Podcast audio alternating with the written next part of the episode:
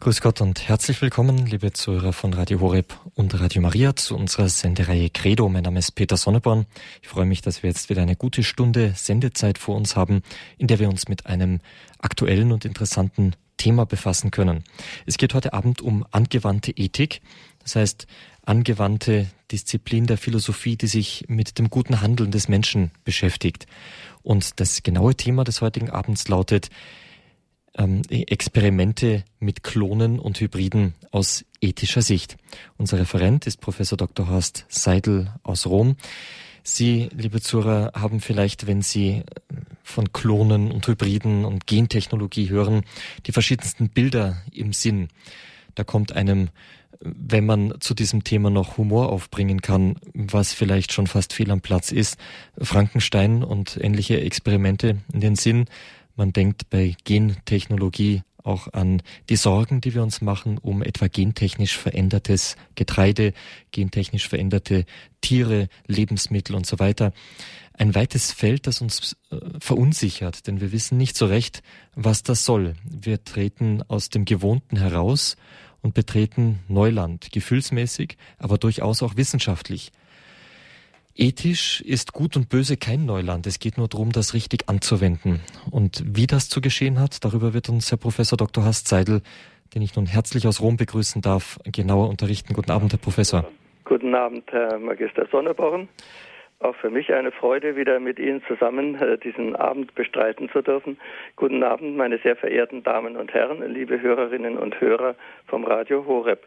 Wie schon angedeutet, ähm, äh, ist das Thema dieses Abends Experimente mit Klonen und Hybriden äh, aus ethischer Sicht. Angesichts einer gentechnologischen Forschung, die auf das Klonen und sogar das Herstellen von Mensch-Tier-Hybriden abzielt, wird inzwischen eine heftige Diskussion für und wider sie geführt, bei welcher die Experten nicht nur die technischen Schwierigkeiten erörtern, sondern auch ethische Fragen. Doch kommt hierbei die philosophische Ethik wenig zu Wort. Dies veranlasst mich, von diesem Fach aus einige Bemerkungen zu machen. Vorweg sei allgemein festgestellt, dass die Probleme, die sich aus den schweren Eingriffen in die lebendigen Zellen des Menschen ergeben, ihren Anfang mit der In-vitro-Fertilisation nahmen.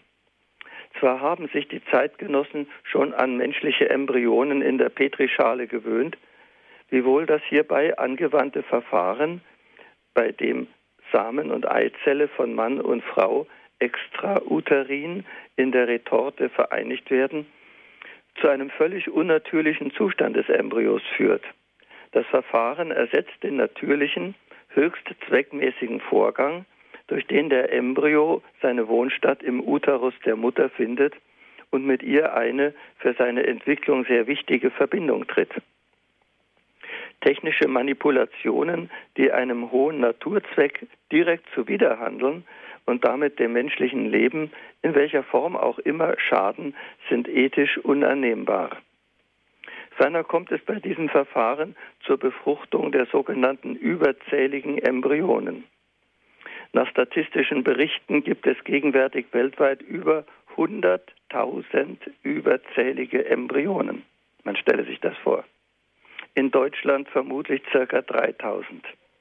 Welch schweres Vergehen am menschlichen Leben. Es ergeben sich dann drei Möglichkeiten. Entweder wird der eine oder andere Embryo noch zur Aus äh, Austragung implantiert oder die Embryonen werden zu Forschungszwecken verbraucht bei denen sie sterben, oder sie werden nach einem bestimmten Zeitraum vernichtet. Die letzten beiden Möglichkeiten sind ethisch zu verwerfen. Menschliches Leben ist immer unverfügbar, darf also nicht gebraucht oder verbraucht werden. Wenn aber der Ethiker gefragt wird, was sonst mit den überzähligen Embryonen anzufangen sei, so muss ich doch feststellen, dass zu diesem Zeitpunkt dann die Frage an den Ethiker zu spät kommt. Man hätte ihn früher fragen müssen, als es darum ging, eine In-vitro-Fertilisation durchzuführen. Und eine solche hätte er immer abgelehnt, weil sie, wie gesagt, gegen einen hohen Naturzweck verstößt und zum Schaden menschlichen Lebens erfolgt. Im Übrigen ist nicht zu vermuten, dass die Embryonen, herausgerissen aus ihrer natürlichen Umgebung im Schoß der Mutter, mit der sie in engster Beziehung stehen würden, sowie durch Einfrieren in äh, Tiefkühlschränken physische und psychische Schäden erleiden.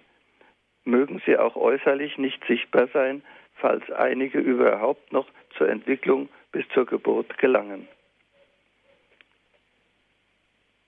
Im gegenwärtigen Diskussionsstand macht sich ein Mangel äh, des klaren Naturbegriffs bemerkbar.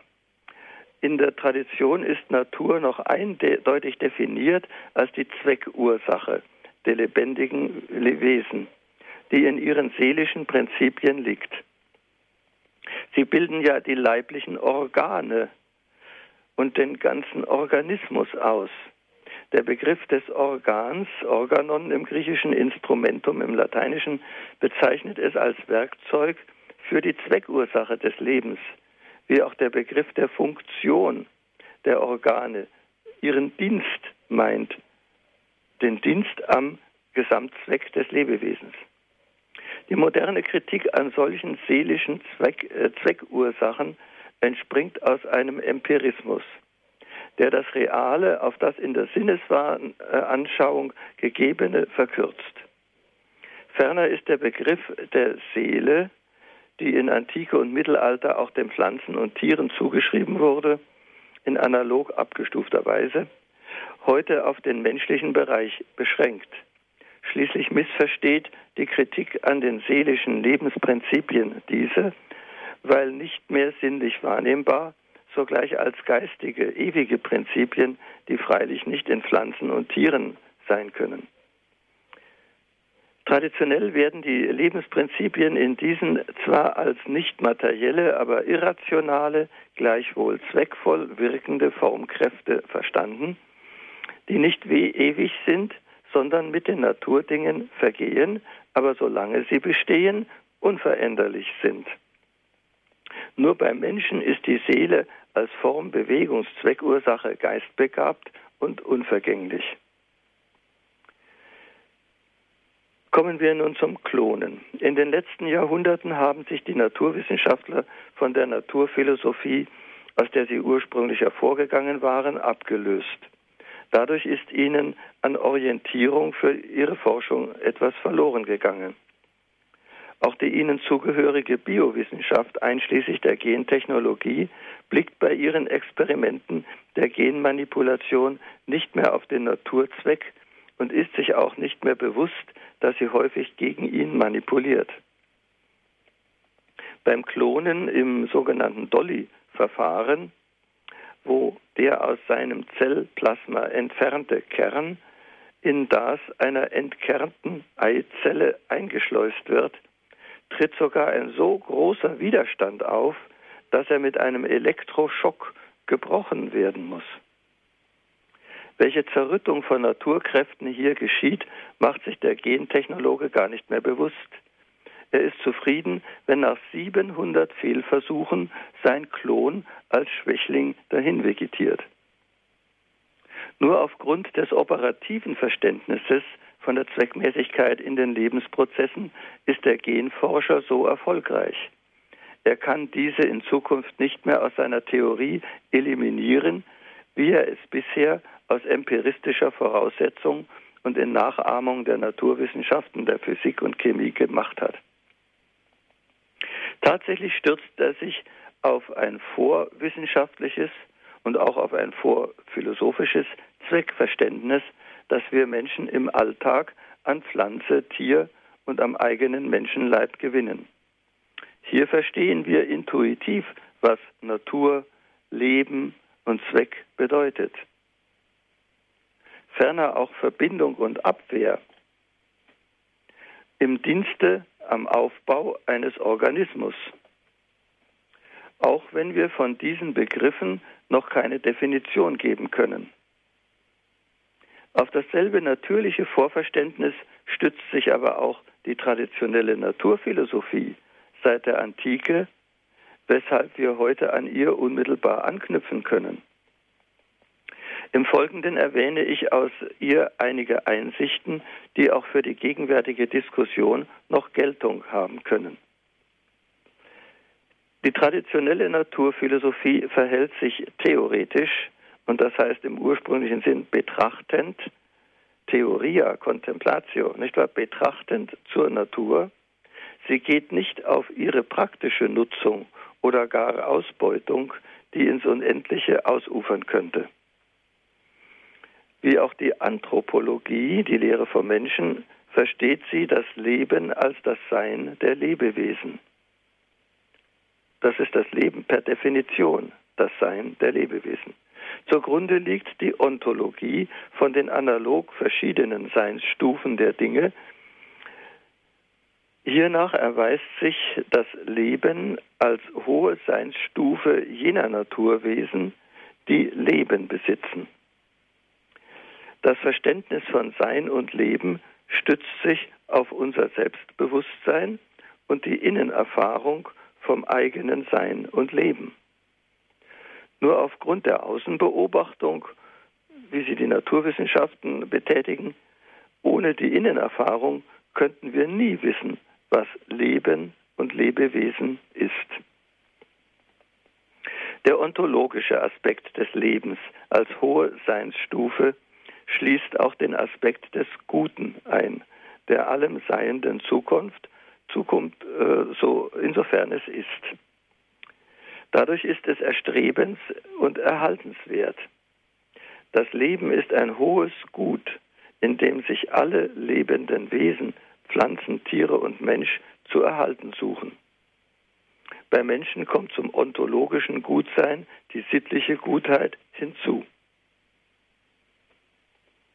Der sittliche Imperativ der Achtung vor dem Leben gilt dem natürlichen Lebensgut und dem sittlich guten Leben, das jenes als Grundlage einschließt.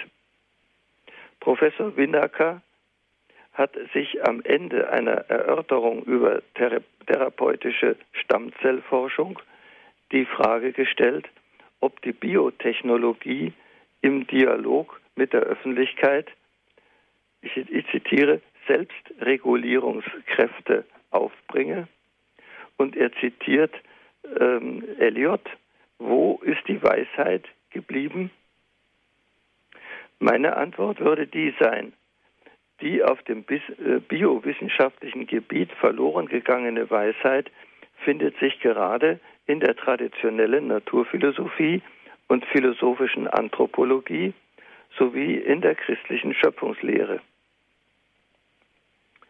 Aus naturphilosophischer Sicht ergibt sich, dass die gentechnischen Eingriffe dort, wo sie auf starke Widerstände in der lebendigen Zelle stoßen und diesen gewaltsam brechen, ohne Rücksicht auf den Naturzweck vorgehen, was zur Schwächung und Zerrüttung der Naturkräfte führen muss. Es fehlt die Achtung vor dem Leben, das die Lebewesen, auch der Mensch, in allen Zellen haben und das zu erhalten, die Natur mit wunderbarer Ordnung und Zweckmäßigkeit tätig ist. Wo Krankheiten vorliegen, sollen sie geheilt und die Gesundheit wiederhergestellt werden. Das natürlich, was ein wichtiges Ziel der Gentechnologie ist. Aber es darf nicht gegen den Naturzweck vorgegangen werden. Zur Beurteilung der gentechnischen Manipulation ist diese Naturfinalität in den Zellen sehr wichtig. Wie schon erwähnt, treten beim Klonen Widerstände der Natur auf. Wenn ein Klon entsteht, stirbt er meist früh ab oder weist Krankheiten auf und so weiter. Es fällt auf, dass nicht nach der Ursache dieser Widerstände in der Natur gefragt wird, als könnte man darauf keine Antwort geben. Dabei liegt doch die Antwort so nahe, und die Menschen wissen es auch intuitiv, dass jene Praxis gegen den Naturzweck verstößt. Die Natur beabsichtigt in den zweigeschlechtlichen Zellen mit Ei und Samen die Fortpflanzung jeder bestimmten Art in neuen Individuen. Das Klonen pfuscht nun in die Natur hinein und verödet sie. Gegen ihren offensichtlichen Zweck erzwingt das Klonen eine sterile Kopie desselben Individuums, wobei der eingeschleuste Kern seine schon einmal durchlaufene Biografie nochmals durchlaufen muss. Daher auch die Schwächlichkeit des Klons, seine Anfälligkeit für Krankheiten, sein frühes Absterben oder seine geringe Lebensdauer. Wenn die Gentechnologie heute einen großen Boom erlebt angesichts verfügbarer Stammzellen, die sich, wie man in der Presse liest, unbegrenzt vermehren und unbegrenzt haltbar sind und schon den Traum der Verewigung des Menschengeschlechtes äh, uns suggerieren, ist dies wieder ohne jede Rücksicht auf den Naturzweck geäußert. Auch die Natur strebt nach Unsterblichkeit in der Erhaltung der Arten durch die Zweigeschlechtlichkeit und die Zeugung in der genetischen Vielfalt der Individuen. Aber gerade dieser wirksame Weg wird durch das Klonen verhindert. Die unbegrenzte Vermehrung ist eine äußerste Anstrengung der Natur gegen den brutalen Eingriff des Menschen, um doch noch zu ihrem Weg zurückzukehren, was ihr aber durch die Speicherung jener Zellen in Labors verwehrt wird, welche sie haltbar machen möchte. Dies dürfte vielmehr vermutlich die Anstrengung der Natur auf die Dauer schwächen und die seelisch-vegetative Kraft in den Zellen erschöpfen. Ich darf nun hier eine kurze Pause einlegen und in der zweiten Hälfte des Vortrages auf die Experimente mit Hybriden eingehen. Danke sehr.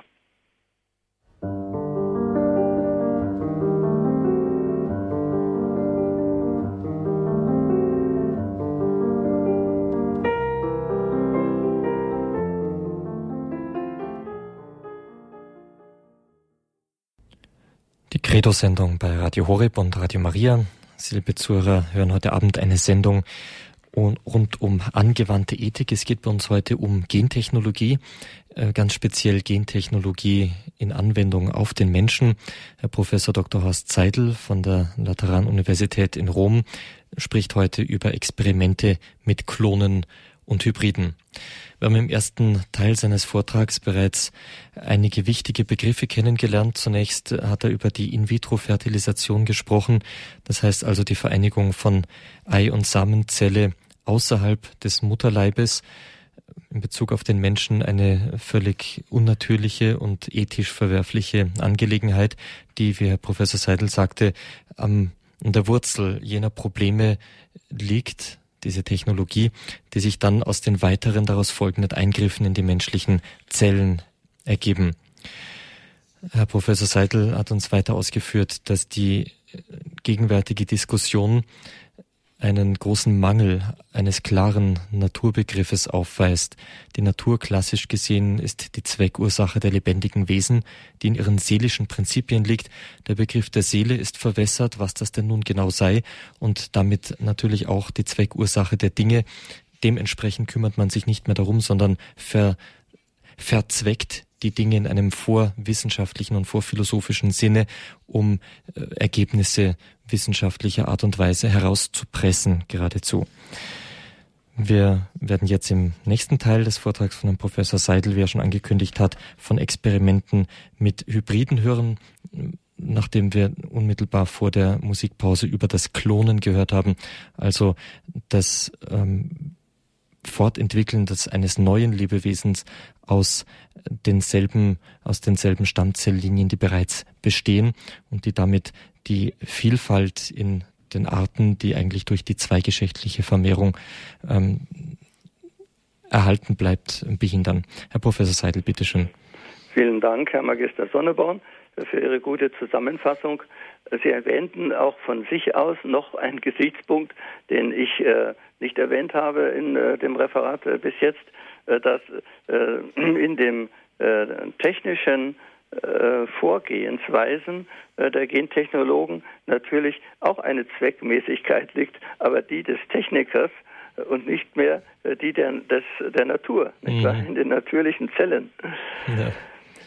Ich komme also nun äh, zu dem Thema der Hybriden. Mit gegenwärtigen Programmen gentechnologischer auf Chimären und Hybriden abzielender Experimente befasst sich ausführlich ein Dokument des ähm, Nationalen Bioethischen Komitees ähm, ähm, in äh, Rom vom Jahr 2008 äh, mit äh, dem Thema Chimären und Hybride, zu dem ich im Folgenden kurz Stellung nehmen möchte.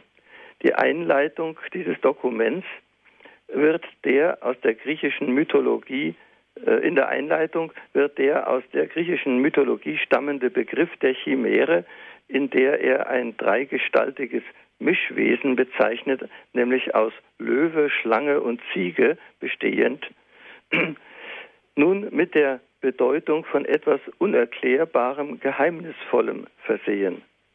Damit wollen die Autoren des Dokuments den Leser auf das ethische Problem vorbereiten, das im Schlussteil auftritt hinsichtlich der Undefinierbarkeit einer Interspezies, also zwischen zwei Spezies liegenden äh, Interspezies der Chimären und Mensch-Tier-Hybriden, die aus den Experimenten hervorgehen würden. Doch scheint mir diese Deutung der Mythologie des Begriffes abwegig. Denn diese ist eine hohe Kunst, die, die, Mythologie, die mit schöpferischer Fantasie etwas Tiefsinniges über das menschliche Leben auszusagen weiß. In diesem Fall steht die ungestalte Chimera, wie auch ihr Vater, das Ungeheuer Typhon, für unheilvolle, gegen Zeus aufrührerische Mächte, äh, die den Menschen bedrohen. Dagegen könnten Chimäre hervorbringende Experimente nicht als kunstvolle Technik, sondern nur als großer Pfusch angesehen werden. Herauskommen würde nichts Geheimnisvolles, sondern etwas Ungeheuerliches, Wahnwitziges, das der Menschengeist, äh, das die Menschheit bedrohen kann. Wie das Ungeheuer Typhon im recht gedeuteten Mythos. Das zweite Kapitel des Dokuments ist betitelt ähm, über den äh, Status der Kunst, wobei also hier die Gentechnik als Kunst betrachtet wird. Aber ist diese Art von Gentechnik noch Kunst im ursprünglichen Sinne von Techne, griechisch? Gleicherweise wird auch der Sinn von Experiment fragwürdig, denn es bedeutet eine methodische Erforschung der Natur, wobei an die Natur Fragen gestellt werden, um Antworten über die in ihr wirksamen zweckvollen Gesetze zu äh, erhalten. Die auf Hybriden abzielenden Experimente hingegen zerrütten die Natur. Ferner führen sie nicht zur Einsicht in zweckvolle Naturgesetze, sondern handeln gentechnisch gerade gegen sie. Sicherlich ist die Natur hilfreich und nützlich für den Menschen, aber gerade durch ihre wundervolle interne Finalität, die deshalb geachtet und unterstützt werden muss. Ein achtloses Verhalten gegenüber der Natur in ihrer Zweckmäßigkeit ist ethisch unannehmbar. Das Klonen aller Dolly bewirkt eine Sterilisierung der Natur, gänzlich entgegen ihrer Finalität der Vermehrung der Arten im Reichtum ihrer Anlagen. Ebenso naturwidrig und ethisch verwerflich ist die In-vitro-Fertilisation, die den Nachkommen aus seiner Verbindung mit dem Mutterschoß entfernt. Der abschließende Teil des Dokuments befasst sich mit dem Problem der Identität der im Reagenzglas entstehenden Hybriden, die als Interspezies zu bezeichnen wäre, wobei ein biologischer Begriff der Spezies verwendet würde, der Individuen, die untereinander gleich und imstande sind, sich zu kopulieren und fruchtbare Nachkommen zu erzeugen. Das Dokument führt drei Interspezies an. Die Chimäre, transgenische Produkte und zytoplasmatische Hybride, die sogenannten Zybride, und fügt hinzu, dass sie, ich zitiere, dass sie an sich nicht notwendigerweise mit ethischen Problemen verbunden sind. Zitat Ende. Diese treten erst wegen ihrer Identität als Lebewesen auf. Meines Erachtens ist das Herstellen der Hybriden aus tierischem und menschlichem Genmaterial an sich schon ethisch völlig verwerflich, unabhängig von der Frage ihrer Identität als Interspezies. Insofern läuft, man, äh, läuft auch methodisch etwas falsch. Statt erst Experimente durchzuführen und dann nach der Identität der hergestellten Hybriden zu fragen, wäre von vornherein jedes derartige Experiment zu verbieten, dann würde sich auch eine solche Frage nicht stellen.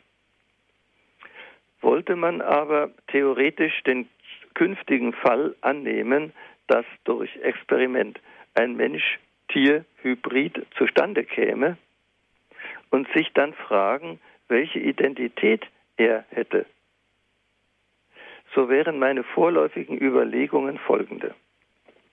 Nach der traditionellen Naturphilosophie und Metaphysik wird jede Spezies der Lebewesen, einschließlich des Menschen, aus ihrer Zweckursache definiert. Das heißt, aus dem ihr je eigenen Lebensprinzip, welches das Lebewesen zweckvoll zu einem Organismus für eine spezifische Lebensform aufbaut, die der je eigenen Umwelt angepasst ist also zum Beispiel der, der Fische im Wasser oder der Vögel in der Luft oder den Landtieren eben auf dem Land. Der Begriff der Identität ist ursprünglich ein metaphysischer und bezieht sich auf Sein und Wesen der Dinge, wobei das Wesen in den konstitutiven Ursachen beruht, nach denen jedes Ding unveränderlich spezifisch das ist, was es ist, ein Hund ein Hund, ein Pferd ein Pferd und ein Mensch ein Mensch. Der Mensch übersteigt das Tierreich und ist sich dessen auch bewusst. Seine Wesenheit ist komplex. Sie umfasst nicht nur die biologische und animalische Natur mit Leib und Trieb, sondern auch die geistige. Daher bestimmt sich seine Identität nicht allein aus seiner biologischen und animalischen Natur, sondern auch ja entscheidend aus seiner Geistnatur. Wenn nun die Identität der Lebewesen mit ihrer Zweckursache verbunden ist, so ergibt sich, dass ein Mensch-Tier-Hybrid, der gegen den Zweck des Tieres und den des Menschen experimentell manipuliert wird, überhaupt keine Identität hat, sondern ein Zufallsgebilde ist. Anstelle des natürlichen, tierischen oder menschlichen Zweckes tritt die Absicht des Gentechnologen, ein Experiment zu, durchzuführen, mit der offenen Frage, was dann da herauskommen möge. Die Antwort ist eine zerstörte Natur, ihres Zweckes und ihrer spezifischen Identität beraubt. Das Dokument erwähnt auch die juristische Seite der gentechnischen Manipulation von Hybriden. Aus der schon bestehenden Konvention zum Schutz der Menschenrechte und dem Zusatzprotokoll Artikel 1 gegen das Klonen menschlicher Lebewesen leitet das Dokument indirekt auch das Verbot ab, Mensch-Tier-Hybriden herzustellen, zumal da dieselbe Methode wie beim Klonen angewandt wird. Es wäre aber meines Erachtens notwendig, auch ein direktes Verbot herbeizuführen, da diese Experimente noch verwerflicher sind als das Klonen. Denn sie sind ein Verbrechen gegen das Menschengeschlecht. Der englische Terminus würde lauten Crime against Humanity. Als solche müssten sie vor dem Internationalen Gerichtshof angeklagt werden. Erdgeschichtlich gesehen ist das Menschengeschlecht, wie es heute besteht, aus einer circa zwei Millionen Jahren langen Entwicklung hervorgegangen und überragt in seiner einzigartigen Höhe das gesamte Natur Tierreich. Es droht nun durch den, die geplanten frevlerischen Experimente auf eine unter- oder vormenschliche Stufe erniedrigt und zerstört zu werden.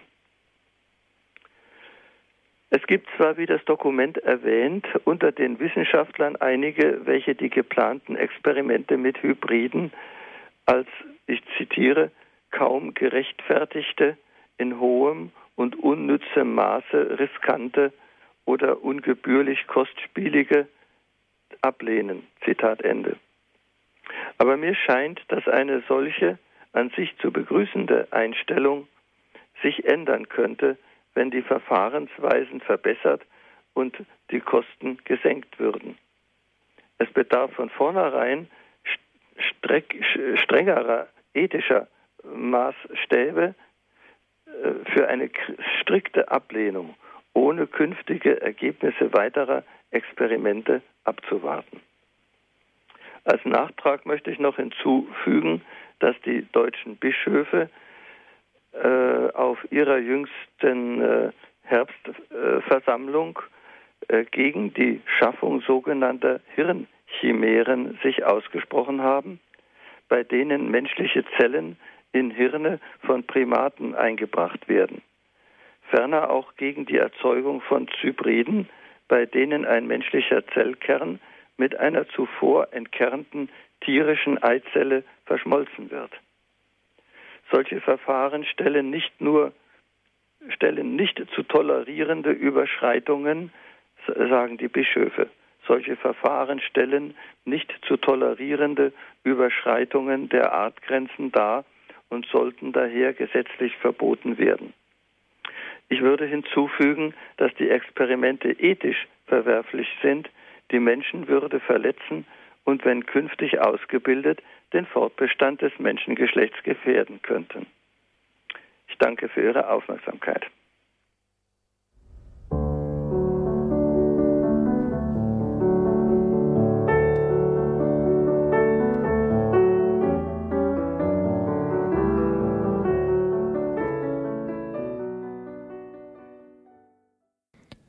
Radio Horeb und Radio Maria sind hier mit der Sendereihe Credo. Heute Abend geht es um angewandte Ethik. Professor Dr. Horst Seidel von der Lateranuniversität in Rom hat uns einen Vortrag gehalten über Experimente mit Klonen und Hybriden aus ethischer Sicht. Ganz zentral in seinen Ausführungen war der Naturbegriff.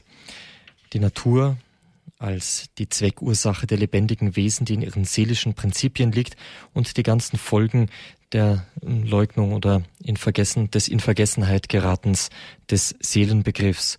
Wir haben von der Naturfinalität gehört, an der sich Gut und Böse entscheidet, das Gute, das in der Natur mitgegeben ist, das Gute und Böse dann auf ethischem, sittlichem äh, Gebiet, wenn der Mensch gegen diese Naturfinalität handelt. Ganz interessant auch ähm, die Bemerkung, dass Identität eigentlich sich bei jedwedem genetischen Produkt nur dort wiederfindet, wo dieses nicht in seinen Ursprüngen und Anfängen der Natur zuwiderhandelt und zuwider ist. Ganz herzlichen Dank, Herr Professor Seidel, für Ihren Vortrag. Gerne geschehen. Sie Danke haben für Ihre Zusammenfassung. Gerne. Herr Professor Seidel, wenn man sich das so ähm, anhört, und wir sprechen ja heute ausdrücklich über den ethischen Gehalt dieser ganzen Thematik, nicht etwa über den naturwissenschaftlichen Gehalt, dann stellt sich natürlich auch aus ethischer Sicht mal die ganz generelle Frage, was tut denn die Wissenschaft da überhaupt? In welche Richtung galoppiert sie, möchte man geradezu sagen? Und wo sind ihre Grenzen? Warum werden die nicht gesehen? Ich möchte das an einer konkreten Frage festmachen. Man hat sich ja zu Beginn dieser ganzen Gentechnologie äh, immer so äh, das, das Wunderwesen nachher vorgestellt. Also ja. der Mensch, an dem es nur noch perfekte Fähigkeiten gibt, äh, der beliebig sozusagen geklont werden kann. Es wird alles besser. Man sieht an den äh, jahrelangen Bemühungen, eigentlich führt es genau in die gegenteilige Richtung, wie Sie gesagt haben. Äh, die Natur wird geschwächt durch dieses ja. brutale Eingreifen. Warum hält man denn daran so gnadenlos fest? Äh, warum verrennt sich hier die Wissenschaft? Äh, ich bin Ihnen dankbar, dass Sie das Thema Wissenschaft noch einmal ansprechen, denn es könnte aus meinem Vortrag vielleicht eine Verteufelung der Wissenschaft äh, herausgehört werden, was natürlich durchaus nicht äh, in meinem Sinne wäre. Äh, wir, äh, wir, schätzen die Wissenschaft sehr, sehr hoch. Äh, sie ist ein, ein Produkt des, des menschlichen Geistes, eine Frucht, äh, eine schöne, hohe Frucht des menschlichen Geistes, müsste aber eben mit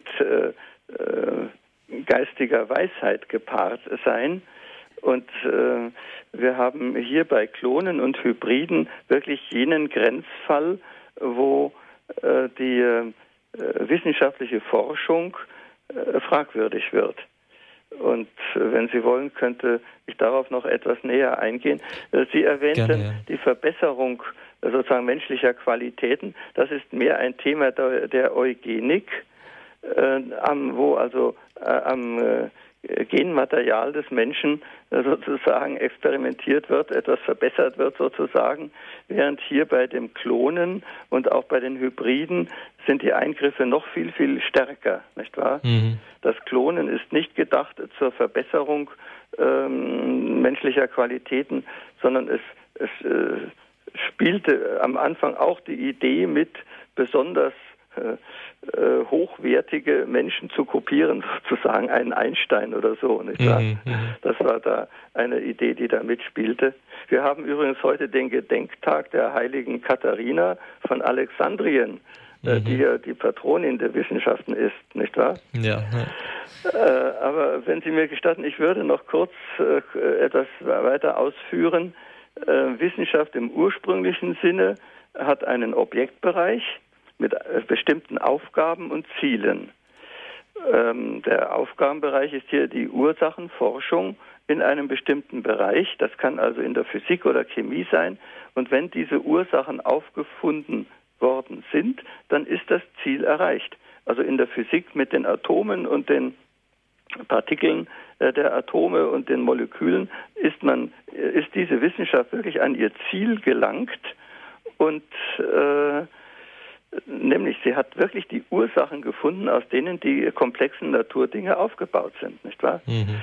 Nun ist aber heute, ähm, wir, wir, hören das ja durch die, die Massenmedien, ähm, eine Forschung im Gange, da mit diesem Large Hadron Collider äh, bei Genf, wo also mit dem äh, äh, Protonenbeschleuniger ähm, äh, diese Partikel in so hohe Geschwindigkeit versetzt werden, äh, dass sie dann aufeinander prallen sollen, nicht wahr? Mit der Erwartung, irgendwelche äh, ganz außergewöhnliche Zustände von Materie zu erreichen, ja vielleicht sogar bis zu dem ursprünglichen äh, Big Bang äh, zurückzugelangen, was also ganz fantastisch ist. Im Grunde genommen werden hier die Naturursachen äh, zerstört. Das kann nicht mehr der Sinn äh, wissenschaftlicher Forschung sein. Äh, also insofern ihr, ihr, Ihre Anfrage Grenzen der Wissenschaft, die würde ich sagen, ist hier gerade erreicht. Und wenn wir jetzt nun auf den Bereich der Biologie übergehen, auch die Biologie hat äußerst erfolgreich als Wissenschaft die Ursachen äh, erreicht, äh, aufgedeckt in der lebendigen Zelle. Äh, mit der DNS-Spirale und all dem, nicht wahr, dem Genom und den Genen und ist hier wirklich an ihr Ziel gelangt.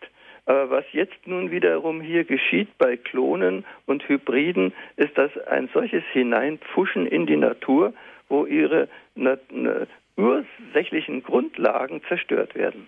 Mhm.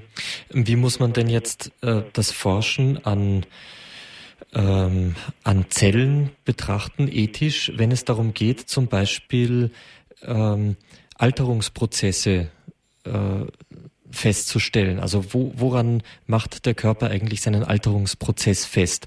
Ähm, ja, gibt es ja Möglichkeiten, das ja. zu verlangsamen, Leid ja. zu verhindern? Ja, aber äh, äh, nicht wahr, das wäre wiederum ein Hineinpfuschen in die Natur gegen ihren Naturzweck äh, auch das Altern hat seinen sinnvollen Zweck äh, das sozusagen äh, herauszuschieben oder einen, einen ewigen Menschen zu züchten, das ist, wäre völlig gegen den Naturzweck, mit, mit irgendwelchen Wünschen endlos lang zu leben.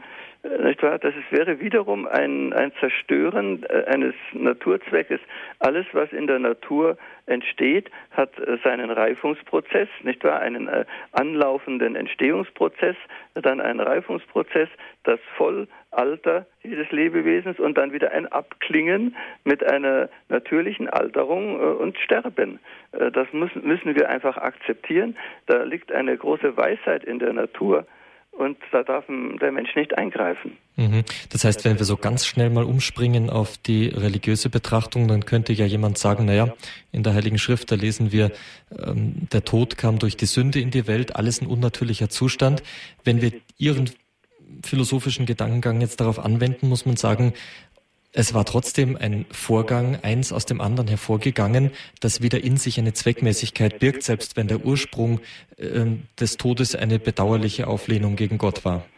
Ja, na jetzt äh, schneiden wir aber hoch äh, theologische Themen an.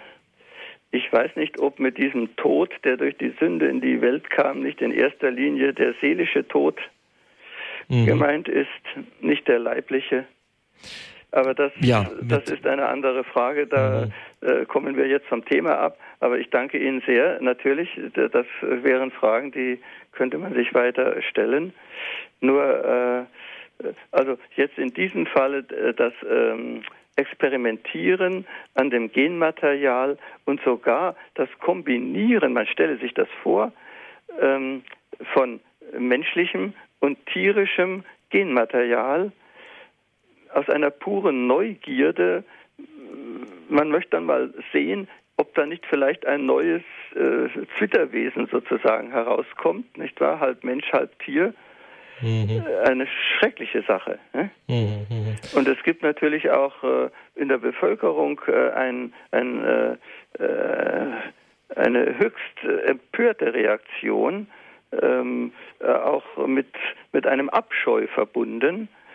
Nur ähm, äh, und, und manche wollen dann damit argumentieren, dass man also dass, dass äh, die Experimente in der Richtung nicht mehr weiterführt, weil es sowas Abscheuliches ist. Nur ich würde vom äh, ethischen äh, Standpunkt aus sagen, und Ethik ist für mich immer noch eine Wissenschaft, äh, da gehören also ähm, ähm, Argumente auf den Tisch, nicht Gefühle. Mhm. Natürlich, jeder von uns empfindet einen Abscheu wenn da äh, äh, ein, ein äh, menschliches äh, Gen in ein, ein tierischen Organismus da eingeführt wird, das ist etwas Schreckliches. Aber äh, ähm, wir, wir, ich würde also zunächst einmal von meinem Fach aus strikt nur beim Argumentieren bleiben. Und da meine ich, habe ich also schon einige Argumente auf den Tisch gelegt. Mhm. Ja, durchaus. Sie hatten nach dem ersten Teil Ihres Vortrags noch einmal kurz die, ähm, die sagen wir mal, die, das Interesse des Technikers ins Spiel gebracht. Ja. Ähm, wir haben ja jetzt von den, von den Forschern gesprochen, die sich aus Neugierde mit etwas beschäftigen.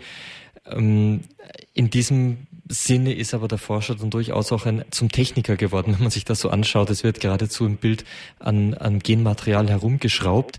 Also es gibt ja. ja hier wohl zwei Grenzen. Das eine ist die, äh, die Neugierde, das andere aber sicherlich auch die ähm, die Grenze des einfach Machbaren, wo man sich nur noch überlegt, was wäre denn möglich, eventuell sogar noch mit dem Hintergrund der Wirtschaftlichkeit. Ne?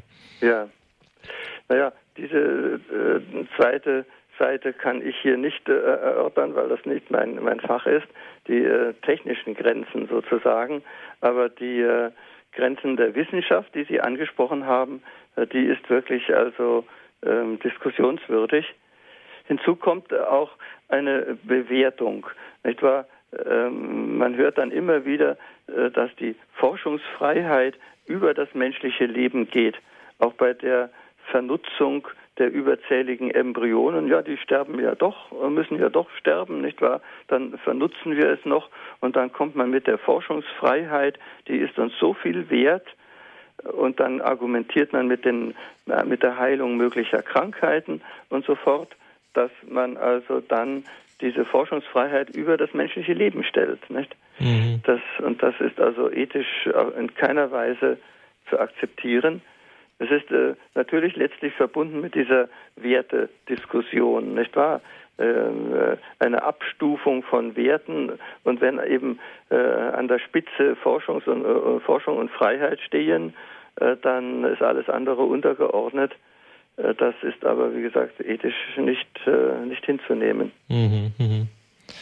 Ähm, die äh, technische Machbarkeit, damit meinte ich vorhin auch durchaus eine ethische Grenze, denn äh, sich über das ähm, sozusagen rein Machbare zu freuen, ist ja auch für den Techniker ethisch nicht immer erlaubt. Also auch der Nein. muss sich Gedanken machen, ja. ähm, wo hier die Grenzen auch seiner technischen Neugierde ja. sind. Ne? Also die Technik steht ja sowieso im Dienst äh, eines Zweckes. Mhm. Äh, der, der na, jeweiligen Naturwissenschaft, nicht wahr, Physik oder Chemie oder, oder äh, Biologie, so dass also äh, die, die Technik selber ist ja nur ein Instrument. Äh, mhm. und äh, daher also dann der Begriff der angewandten Wissenschaften, die ursprünglich rein theoretisch waren und dann durch die Ausbildung von Technologien wurden sie also anwendbar. Und heute steht natürlich die wissenschaftliche Forschung vielfach in, in der Abhängigkeit der, der Nutzbarkeit, nicht wahr? Mhm, mhm. und also der technischen Anwendung. Aber die, die großen Forscher äh, wie ein Liebig oder, äh, oder äh, auch Weizsäcker und, und andere, äh, die, äh, die haben noch Siemens und so fort, die haben echt geforscht, nicht wahr? Mhm. Äh, und äh, nicht auf den praktischen Nutzen geschaut. Mhm. Sonst, sonst hätte sich auch, auch ein Isaac Newton und so fort, sonst hätte sich diese, hätten sich diese Wissenschaften gar nicht ausgebildet. Da gehört ursprünglich ein rein theoretisches Interesse dazu äh, und äh, die großen Wissenschaftler der Vergangenheit haben sich darin ausgezeichnet mhm. und waren auch wundervolle Forschungspersönlichkeiten, was also nicht verloren gehen, gehen darf, wenn, wenn jetzt die Wissenschaft in, den, in das Schlepptau sozusagen anwendbarer Technologien kommt, äh, dann ist das äh, zum Schaden der Wissenschaft selber. Mhm. Ja, und Sie haben ja auch gesagt, äh, Wissenschaften an und für sich betrachtend. Das heißt, da muss ich ja erstmal eine gewisse Ehrfurcht vor dem haben, was sich mir überhaupt darstellt in der Wirklichkeit. Ja. Und wenn ich das dann irgendwann zu klein schneide und unter unter Mikroskop anschaue, verliere ich dann ja wohl irgendwann auch den Blick auf das Ganze und kann es nicht mehr wertschätzen, zumindest. Ja, äh, also die theoretische Einstellung des menschlichen Geistes im Unterschied zur praktischen äh, ist schon eine wunderbare Sache. Und traditionell hat man immer der Theorie den Vorrang gegenüber der Praxis eingeräumt. Das ist natürlich auch im, im äh, Zuge der letzten äh, zwei äh, Jahrhunderte verloren gegangen. Man macht diese Unterscheidung gar nicht mehr und alles Forschen ist von vornherein auf Praxis abgestellt. Dann geht etwas von der Freiheit des menschlichen Geistes in der theoretischen Haltung verloren. Mhm das muss man, das muss jede Generation sich selber wieder erst ereign, äh, äh, äh, aneignen und erarbeiten. Äh, und man muss also da, diese Achtung äh, vor der Theorie, die muss man erst wieder erwerben. Mhm. Äh, das, und das kann natürlich dann auch ins Religiöse vertieft werden, die betrachtende Haltung zur Natur, die also nicht auf ihre Vernutzung aus ist, sondern sich nur an den, den Aufbau, den inneren Aufbau und die Zweckmäßigkeit in der Natur äh, richtet und sich daran auch erfreut, nicht wahr? Mit dieser theoretischen Forschung äh, ist äh, von hohem Wert und äh, äh, häufig sind dann diese äh, echten Naturwissenschaftler auch tiefgläubig, nicht wahr? Sie mhm. bewundern dann damit eben auch den Schöpfer in, in der Schöpfung. Ne? Mhm. Ja. Ja, noch ein letztes wollte ich noch erwähnen, was mir sehr gut gefallen hat in Ihrem zweiten Teil, was mich besonders angesprochen hat. Sie haben über die Identität eines möglichen ja. künstlich hergestellten Wesens gesprochen. Ja.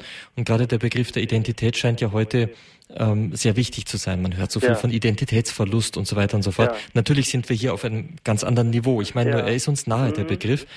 Ähm, Sie haben, wenn man es irgendwie zusammenfasst, wenn ich das richtig verstanden habe, gesagt, dass Identität wirklich nur dort möglich ist, wo man sich an die Natur hält, wo Ergebnisse eines gesunden Forschens etwa man könnte ja jetzt in der, in der Biologie an die Kreuzung von, äh, die natürliche Kreuzung von ja. Lebewesen denken, was die Natur zulässt. Ja. Das heißt, Identität ist sozusagen schon mitgegeben mit, ja. äh, mit den Lebewesen, die wir vorfinden. Ja.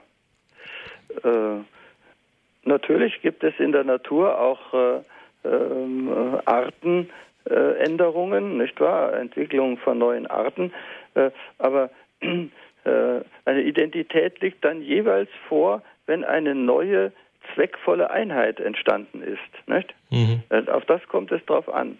Die Natur geht immer zweckmäßig vor und macht nichts äh, umsonst, wie, wie die Klassiker sagen, nicht wahr? Mhm. Äh, die, äh, die, die, die, Natur macht nichts vergeblich. Mhm. Äh, und äh, jetzt äh, den Identitätsverlust, den Sie angesprochen haben, der findet nun auf geistiger Ebene auch wieder statt. Wenn wir also den Menschen als komplexes Lebewesen nehmen, äh, nach der klassischen Definition als rationales Lebewesen, dann hat er äh, auf den verschiedenen Stufen, er ist ja wie ein Mikrokosmos, nicht wahr, der den Makrokosmos noch einmal in sich zusammenfasst mit der materiellen Ebene äh, und der äh, leiblich-seelischen Ebene und schließlich der geistigen. Es sind also bei dem Menschen alle Realitätsstufen vertreten, insofern auch verschiedene Identitäten. Äh, man kann natürlich bei Menschen auch eine, eine rein leibliche äh, oder biologische Identität äh, feststellen, aber die, äh, die erfasst noch nicht den ganzen Menschen. Nicht? Äh, mhm. Also zum Beispiel eine Bioanthropologie aller Arnold Gehlen ist äh, unakzeptabel, denn das verkürzt den Menschen und bringt ihn nicht mehr voll in den Blick.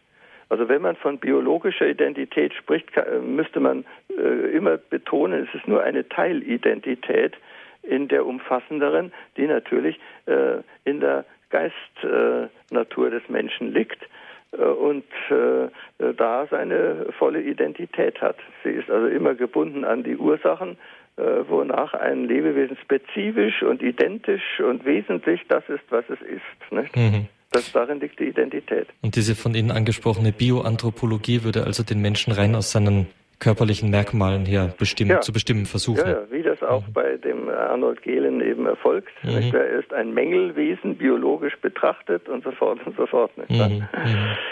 Aber äh, die Frage des Identitätsverlustes spielt natürlich dann im geistigen Bereich eine große Rolle heute. Wenn wir also dann an die Kunst- und Kulturleistungen des Menschen denken, und dann jetzt kommen die verschiedenen Kulturen einander immer näher, nicht wahr, auf diesem kleinen Globus.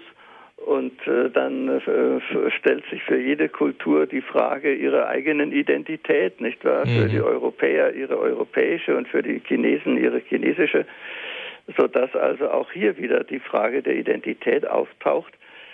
Und das muss aber immer irgendwie äh, eine anthropologische Grundlage haben, nicht wahr? Äh, trotz aller kulturellen Unterschiede, äh, das Subjekt bleibt immer der Mensch, nicht wahr? Mhm. Wir sind also nicht nur Deutsche, sondern eben auch Menschen und die Chinesen sind nicht nur Chinesen, sondern auch Menschen. Also diese gemeinsame anthropologische Grundlage muss bleiben und auf die ähm, muss dann immer die Frage in den verschiedenen Bereichen, auch im kulturellen Bereich, äh, die kulturelle Identität oder die Berufsidentität oder äh, so fort, äh, ähm, die muss also aller letztlich doch auf das Sein des Menschen bezogen bleiben, weil die Identität ihr, ihre Hauptbedeutung und grundlegende Bedeutung in dem Sein der Dinge hat. Mhm. Ganz herzlichen Dank, Herr Professor Seidel, für Ihren Vortrag, für das interessante Gespräch. Und wir hören uns dann noch einmal vor Weihnachten. So ist es, jawohl. Wir ja. hören uns noch einmal vor Weihnachten. Ähm, und inzwischen Ihnen alles Gute und danke, den Zuhörern ebenso. auch. Ich verabschiede mich also heute mit einem guten Abend. Danke, alles Gute. Auf Wiederhören. Auf Wiederhören. Liebe Zuhörer, auch Ihnen herzlichen Dank, dass Sie mit dabei waren, dass Sie mitgedacht haben, sich ähm, ja, in dieses Thema vertieft haben über Experimente mit Klonen und menschlichen Hybriden von Herrn Professor Dr. Horst Seidel mit den Fragen der Grenzen der Wissenschaft. Alles Gute, Ihr Peter Sonneborn.